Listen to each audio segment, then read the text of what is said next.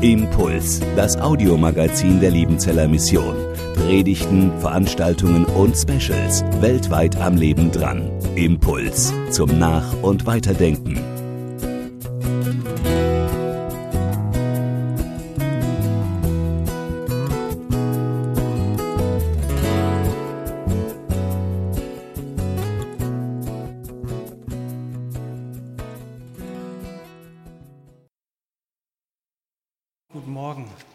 Zuschauen, die, die hier sind. Das Sprichwort ist ja bekannt. Ich mache mir vor Angst in die Hose.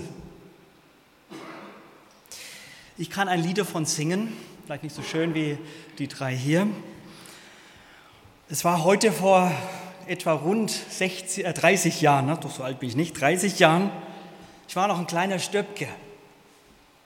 Hochaktiv, hyperaktiv, würde man sagen, frech wie ein Frechdachs. Meine Eltern hatten es wirklich nicht leicht mit mir. Und sie haben alles versucht. Mit einer Sache konnten sie mich dann doch etwas bändigen und auch einschüchtern. Es war der jährliche Nikolausbesuch bei uns zu Hause. Über die Pädagogik kann man ja heute streiten. Und dann kam es zu diesem diesjährigen oder diesem, dieser jährlichen Begegnung. Es klingelt an der Tür. Ich habe vergessen, dass Nikolaustag ist. Macht die Tür auf und dann sehe ich ihn und Schockstarre. Nichts geht mehr, außer eben nur mein Darm. Und dann ist es passiert. Ich kann mich noch erinnern, aus Angst vor dem Nikolaus in die Hose gemacht. Ich hoffe, dass es heute keinem Kind oder irgendjemand anders ähnlich ergehen mag und dass auch diese ganze Nikolaus-Pädagogik ähm, ja, verkommt und hier nicht mehr bei uns irgendwo im Einsatz ist. Aber zwischen dem Kommen des Nikolaus und dem Thema Angst und unserem heutigen Predigttext und dem zweiten Adventsthema gibt es einen gewissen Zusammenhang. Und ich lese uns deswegen aus dem Zusammenhang von Lukas, aus dem Lukas-Evangelium im 21. Kapitel, da ist ja auch unser Wochenspruch raus, und da lese ich ab Vers 25 und ich tue das nach der neuen Genfer Übersetzung. Dort heißt es an, Sonne, Mond und Sternen werden Zeichen zu sehen sein und die Völker auf der Erde werden in Angst und Schrecken geraten und weder aus noch einwissen vor den tobenden Wellen des Meeres. Die Menschen werden vergehen vor Angst und vor banger Erwartung dessen, was noch alles über die Erde kommen wird. Denn sogar die Kräfte des Himmels werden aus dem Gleichgewicht geraten. Und dann werden sie den Menschensohn mit großer Macht und Herrlichkeit auf einer Wolke kommen sehen. Wenn diese Dinge zu geschehen beginnen, richtet euch auf und fasst Mut, denn dann ist eure Erlösung nahe. Jesus gebrauchte einen Vergleich. Er sagte, seht euch den Feigenbaum an oder nehmt irgendeinen anderen Baum. Wenn sie ausschlagen, wisst ihr, dass der Sommer nahe ist. Genauso ist es, wenn ihr seht, dass jene Dinge geschehen. Dann wisst ihr, dass das Reich Gottes nahe ist. Ich sage euch, diese Generation wird nicht vergehen, bis alles geschehen ist. Himmel und Erde werden vergehen, aber meine Worte werden nicht vergehen. Hütet euch vor einem ausschweifenden Leben und vor übermäßigem Weingenuss und lasst euch nicht von den Sorgen des täglichen Lebens gefangen nehmen. Sonst wird euer Herz abgestumpft und ihr werdet von jenem Tag überrascht werden, wie von einer Falle, die zuschnappt. Denn er wird über alle Bewohner der Erde hereinbrechen. Seid wachsam und betet, ohne nachzulassen, damit ihr die Kraft habt, all dem zu entrinnen, was geschehen wird, und damit ihr bestehen könnt, wenn ihr vor den Menschenthron tretet, vor den Menschensohn tretet. Danke für dein gutes Wort, lieber Herr. Amen. Es gibt ein anderes Sprichwort, das besagt, das größte Gefängnis ist die Angst. Das größte Gefängnis ist die Angst. Im Text heißt es hier, die Völker auf der Erde werden in Angst und Schrecken geraten.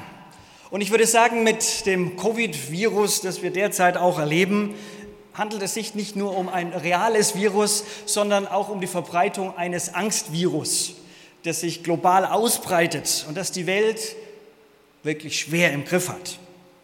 Ich habe da diesbezüglich auf die Vorbereitung der Predigt mal bei unseren Teamleitern angefragt, wie denn das mit, Thema, mit dem Thema Angst so ist. in welchen Ländern besondere Ängste herrschen. Die Antworten fielen ganz unterschiedlich aus. Ich gebe uns einen kleinen Einblick. In Japan beispielsweise haben nach wie vor sehr, sehr viele Angst vor wiederkehrenden Erdbeben und Tsunamis. Aber es ist gerade auch jetzt in diesen Tagen die Angst vor der Ansteckung da und natürlich Zukunftsängste. Und aufgepasst, die Selbstmordrate ist in Japan um 8 Prozent im Vergleich zum letzten Jahr angestiegen, aufgrund der Zukunftsängste. In Papua-Neuguinea und in vielen anderen afrikanischen Ländern fürchten sich die Einheimischen, wie wir so sagen, weniger vor dem Coronavirus. Das ist für sie irgendwie nicht so beängstigend und angstbesetzt das Ganze. Sie fürchten sich nach wie vor sehr stark vor der unsichtbaren Welt, vor den Geistern, vor Flüchen, vor der Zauberei. Oder aus Ecuador hören wir, na klar, Existenzängste. Die Wirtschaft bricht zusammen, ist ordentlich schief gelagert. In Russland schreibt unsere Teamleiterin, es ist die große Angst, gerade der Älteren vor der Einsamkeit oder selbst krank zu werden. Und in unserem Land habe ich gestern eine ganz aktuell veröffentlichte Studie gelesen aus dem Pflegebereich. Dort heißt es, 85 Prozent der Pflegekräfte sorgen sich davor, andere zu infizieren, ohne es zu wissen. 60 Prozent haben Angst, sich selbst anzustecken. Ich würde sagen, das Angstbarometer ist ordentlich nach oben geschossen. Und die Folgen dieser Pandemie, hm, die sind nicht richtig klar und einzusehen. Viele Menschen sind deswegen wirklich wie gefangen von dieser Angst. Und vor allem geht es dann, denke ich, um die Angst des Unberechenbaren. Also die Angst vom Unverfügbaren. Was kommt letztlich noch? Psychologen sagen, es ist die Angst vor der Angst. Helga Schäfferling hat das schon mal vor vielen Jahren so ausgedrückt, die Angst vor der Angst treibt dich der Angst in die Arme. Wenn ich dich oder Sie ganz persönlich frage heute an dem Morgen, welche Ängste gibt es da? Für dich ganz persönlich, was treibt dich da um? Wenn ja, welche sind es? Ist es so ein Gefängnis? Ängste gehören zweifelsohne zu unserem Leben. Sie abzutun wäre meines Erachtens falsch. Für den einen ist es vielleicht mehr oder weniger der Fall. Die einen sind angstbesetzter als andere. Wir müssen Ängste nicht leugnen, kein Zweifel. Aber sie sollen uns nicht gefangen nehmen. Ich habe mal noch nachgerechnet, in der Luther-Bibelübersetzung kommt wirklich wortwörtlich 60 Mal, über 60 Mal das Wort fürchte dich nicht vor. Und Ängste zählen in unserem Bibeltext, den ich gerade verlesen habe, eben auch zum Erkennungszeichen, zum Indiz der letzten Tage. Und das heißt es eben nicht nur, dass Einzelne Angst haben, individuell, sondern ganze Nationen haben Angst. Sie geraten in Schrecken, sie werden vor Furcht vergehen. Das ist was Globales. Ein Virus, der sie angesteckt hat, ein Angstvirus. Und wenn wir den Kontext uns anschauen, dann stellen wir fest, dass äh, diese Endzeitrede Jesus beschreibt furchtbare Dinge. Hass, Verfolgung, Kriege, Hungersnöte, Naturkatastrophen, sogar Seuchen. Gewaltige Dinge werden passieren, so heißt es. Sogar die Kräfte und Elemente aus dem Himmel werden ins Gleichgewicht, aus dem Gleichgewicht geraten. Das klingt auf alle Fälle nicht nach fröhliche Weihnacht überall, ganz im Gegenteil. Und trotzdem, trotzdem bin ich fest davon überzeugt, Jesus hat überhaupt kein Interesse daran, dass das Angst das große Gefängnis unseres Lebens bleibt oder der Menschheit bleibt. Anhand von einem Text, und ich habe mir hier nochmal Schlüssel organisieren lassen aus dem Mombachtal, ähm, möchte ich uns heute drei Schlüssel mitgeben aus dem Gefängnis der Angst. Denn Jesus will immer auch den Blick, unseren Blick eben nicht auf die Angst lenken, sondern auf ihn selbst. Und er möchte uns in die Freiheit führen und in den Frieden hineinstellen. Er will auf alle Fälle nicht, dass uns und dich, dass dich das Angstfieber packt, sondern etwas im übertragenen Sinne. Er möchte eigentlich, dass du cool bleibst.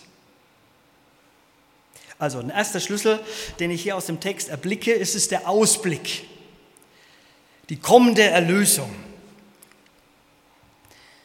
Wie so oft im Leben, es kommt auf die Perspektive an, ne, wo man steht, wo man sitzt, wo man guckt, von unten oder von oben, das ist entscheidend.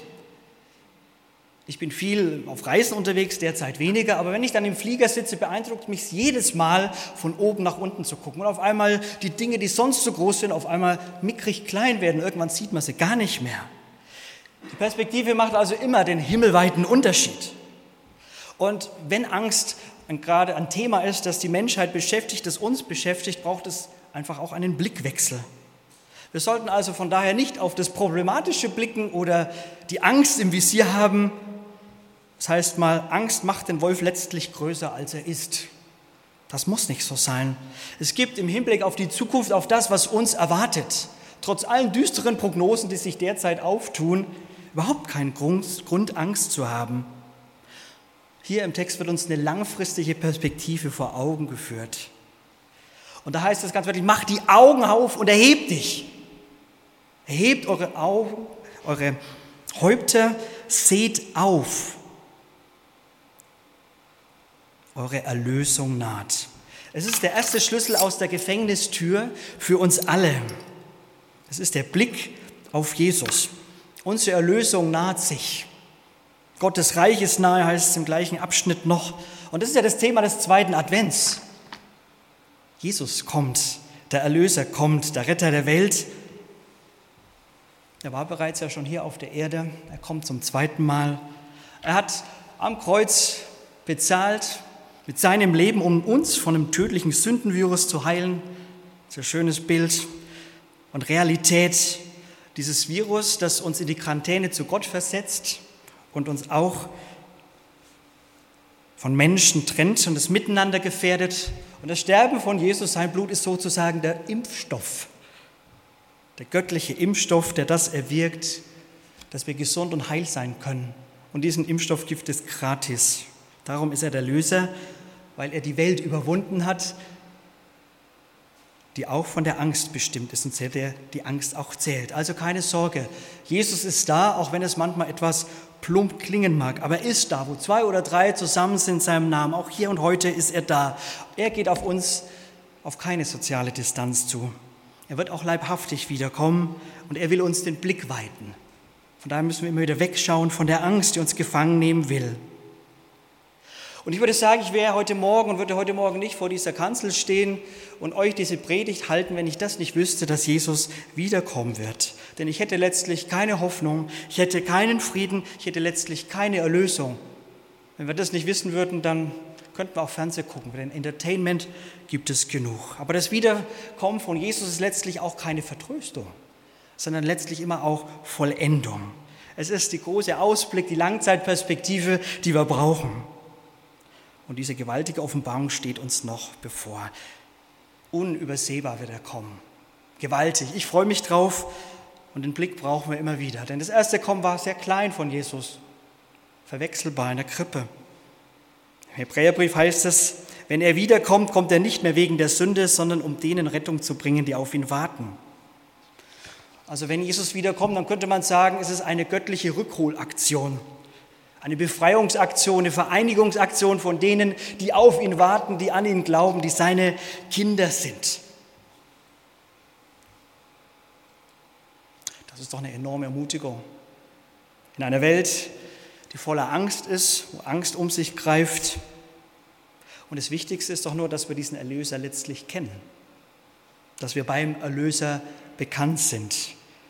Und wenn wir über die Wiederkunft von Jesus nachdenken, dann sollten wir auch an dieses Gleichnis denken von den zehn Jungfrauen, das ja uns auch bekannt ist aus Matthäus 25.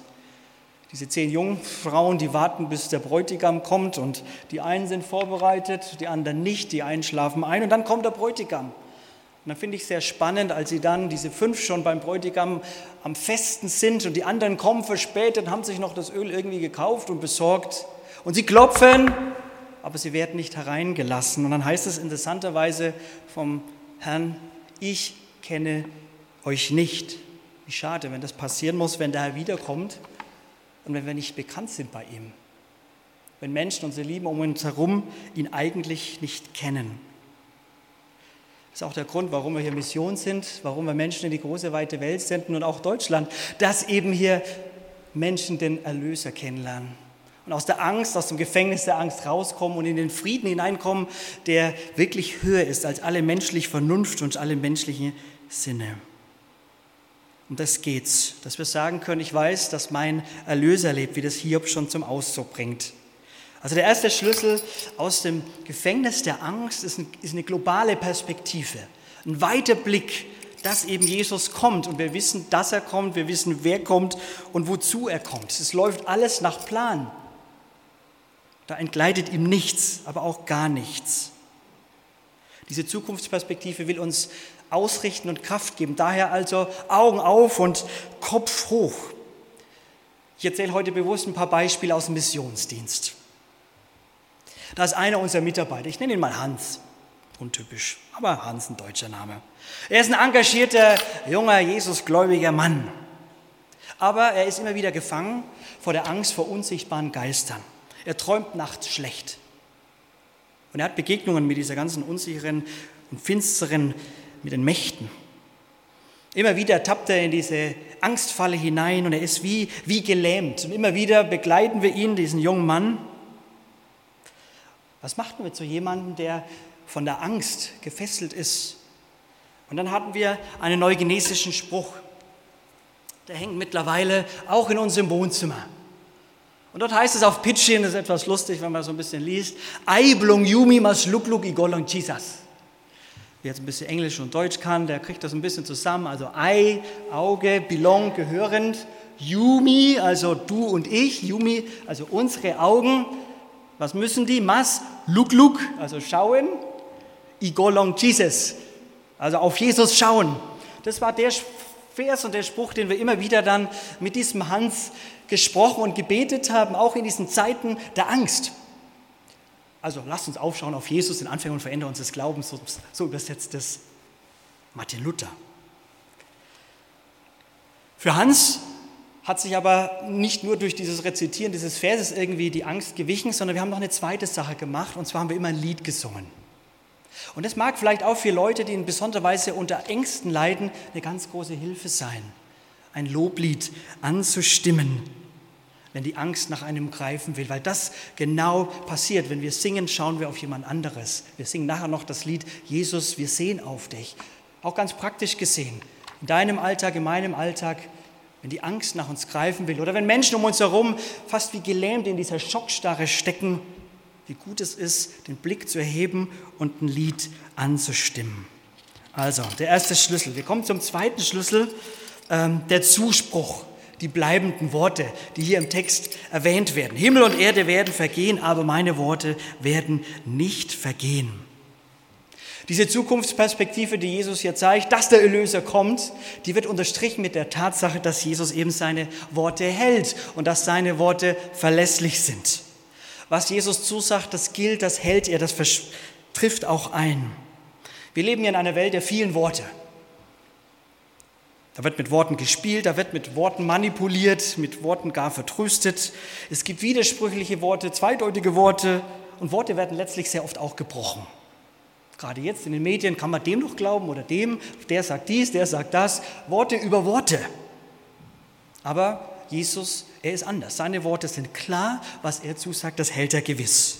Auch da wieder ein Beispiel, diesmal aus Griechenland. Ich bin in Athen auf einem Kongress und es bleibt Zeit für einen Besuch auf dem Areopag in Athen. Dann schaut man sich hier diese Steinbauten an, nicht mehr unbedingt allzu sehr das blühende Leben. Und die Bauten erinnern an glorreiche Zeiten von früher, von Glanz und Gloria. Heute ist nicht mehr allzu viel zu sehen. Und ich laufe da ein bisschen umher, habe jetzt nicht so eine starke archäologische Affinität, muss ich zugeben. Aber es war ganz interessant, sich das vorzustellen, was denn da damals so alles war. Und dann laufe ich vorbei und da gibt es eine Tafel. Und auf der Tafel stehen Worte, die mich dann wiederum gepackt haben. Es sind Worte aus der Apostelgeschichte 17, wo dann auch nochmal die Rede dasteht, dass Paulus eben auch vor dem Areopag gepredigt hat dass es eingetroffen ist. Und dann werde ich gleichsam an diese Worte wirklich auch erinnert, wo ich merke, ja, alles auf dieser Erde, es vergeht früher oder später. Selbst unser ganzer Körper, unsere Schönheit, all das, was wir uns vielleicht einbilden, was wir zu haben, was wir haben, es vergeht. Und da vor irgendwelchen Steinbrocken in Anführungszeichen zu stehen und zu sehen, jawohl, reiche Städte, sie vergehen, aber das, was Jesus zusagt, das bleibt bestehen, das gilt, das hat mich sehr, sehr ermutigt. Jesus Worte bleiben. Sie werden nicht vergehen, sie werden bewahrheiten. Gestern habe ich noch das Augenblick mal Heftchen gelesen, übrigens auch gut zum Verteilen in diesen Tagen. Und dann ist ein Interview von Professor Rainer Riesner drin. Und da geht es natürlich dann auch darum, Mensch, Weihnachtsgeschichte. Und, und er unterstreicht nochmal sehr, dass selbst die Weihnachtsgeschichte eine Geschichte ist, wo sich so viel erfüllt von alttestamentlichen Verheißungen. Und ich musste denken, ja, da ist die Rede von der Jungfrauengeburt, da ist die Rede davon, dass der Menschensohn in Bethlehem zur Welt kommen soll. Also ist die Weihnachtsgeschichte auch eine Erfüllungsgeschichte von dem, was Gott schon lange vorhergesagt hat. Und das zeigt uns, wir feiern Weihnachten auch, dass die Worte, die Jesus sagt, gültig sind und dass sie gelten. Wir haben eine ganze Reihe von Zusagen und Versprechen. Und in der vergangenen Woche hat mich eine Zusage wirklich sehr, sehr ermutigt und die passt zu diesem ganzen Thema des zweiten Advents. Siehe, dein König kommt zu dir, ein Gerechter und ein Helfer. Er kommt zu dir, zu seinem Volk, zu seinen Leuten, als ein Gerechter und als ein Helfer. Was für eine Hammer-Zusage. Und wir müssen es uns, glaube ich, immer wieder zusagen lassen dass wir nicht so eingeengt sind und unser Blick sich so auf das Kleine und auf das Unmittelbare beschränkt. Der Herr kommt, der König kommt. Herrlich, darauf freue ich mich. Der dritte Schlüssel aus dem Angst der Gefängnis, das wachsam andauernde Beten. Im Text heißt es, hütet euch aber, dass eure Herzen nicht beschwert werden. Lasst euch nicht von den Sorgen des täglichen Lebens gefangen nehmen. Seid wachsam und betet, ohne nachzulassen, damit ihr die Kraft habt und so weiter. Sorgen und Ängste haben ja sehr oft was Irrationales. Man kann sie gar nicht richtig greifen, manchmal nur irgendwo so fühlen, spüren oder es schnürt uns irgendetwas zu. Sie sind emotional irgendwo zu greifen. Und sie beschweren die Herzen. Und Jesus fordert uns auf, den Schlüssel des Gebets zu ergreifen. Anhaltend, beständig, kontinuierlich. Es ist also das andauernde Gebet. Es ist nicht nur der Schlüssel, sondern auch Kraftquelle für uns. Das finde ich sehr spannend. Das hat mich irgendwie neu inspiriert. Das andauernde, anhaltende Gebet ist nicht nur Schlüssel aus dem Angstergefängnis, sondern auch Kraftquelle. Das Reden mit Jesus stärkt unser geistliches Immunsystem und hält uns letztlich die Angstviren vom Leibe. Darum geht's. An anderen Stellen heißt es in der Bibel, betet ohne Unterlass. Oder heute Morgen im Schwarzbrot-Gottesdienst vorhin haben wir es gehört, all eure Sorgen werft auf ihn, denn er sorgt für euch. Diese geistliche Wurfdisziplin geht eben halt nur im Gebet und durchs Gebet. Ein Abwälzen von Sorgen. Und das ist kein einmaliger Akt, ein Abwälzen von Ängsten. Das ist nicht nur Schnipp, Schnipp und dann gebetet und dann ist es weg. Das, ist, das sind Prozesse. Und der Text lädt uns ein, es anhaltend zu tun, kontinuierlich zu tun. Ein letztes Beispiel aus dem Missionsdienst, diesmal wieder aus Papua-Neuguinea. Meine Frau und ich, wir sind immer wieder in der Arbeit in diesen doch durchaus eher gefährlichen Settlements, Regionen, in sogenannte Strafen-Hold-ups reingekommen. Da stehen dann Leute da mit Knarren und wollen dann von einem was, das Auto oder das Geld. Und einmal war meine Frau allein unterwegs und es kommt schon wieder so eine Gang auf sie zu.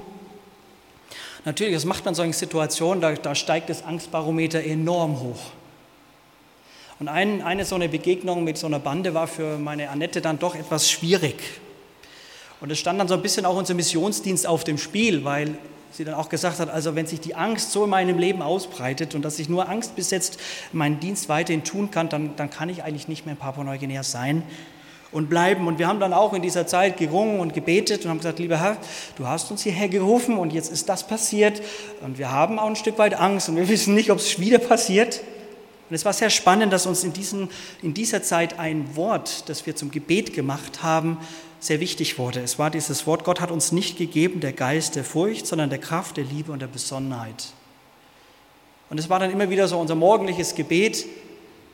Und wir können nur staunen, dass, dass das irgendwie uns geschenkt wurde oder besonders dann Annette geschenkt wurde, dass die Angst wirklich so im Laufe der Zeit wieder gewichen ist und Freude und Frieden eingekehrt ist. Natürlich waren wir immer irgendwo auch in Alarmstellung und immer wieder ist dann doch noch das eine oder andere auch passiert.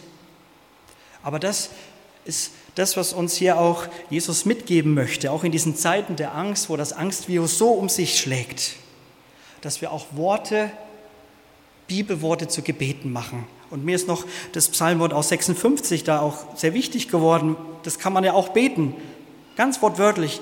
Doch wenn ich Angst habe, und jetzt vielleicht einfach Angst vor der Zukunft, vor irgendeiner Krankheit, Angst vor irgendetwas, Existenzängsten, Verlustängsten, je nachdem, was es ist. Doch wenn ich Angst habe, vertraue ich dir. Gott, ich preise dein Wort und vertraue auf dich. Warum sollte ich mich fürchten? Was können mir Menschen anhaben? Auch wir sind dazu ermutigt und aufgefordert, so zu beten mit den Worten, die uns Gott in seinem Wort auch schenkt. Und vielleicht sind wir in diesen Tagen besonders aufgefordert und eingeladen, eben auch für Politiker, für Kranke und Einsame zu beten, für Verantwortliche, für unser Gesundheitssystem, für die Wirtschaftslage, kontinuierlich, andauernd. Also zum Schluss drei Schlüssel heute Morgen zum Mitnehmen aus dem Gefängnis der Angst.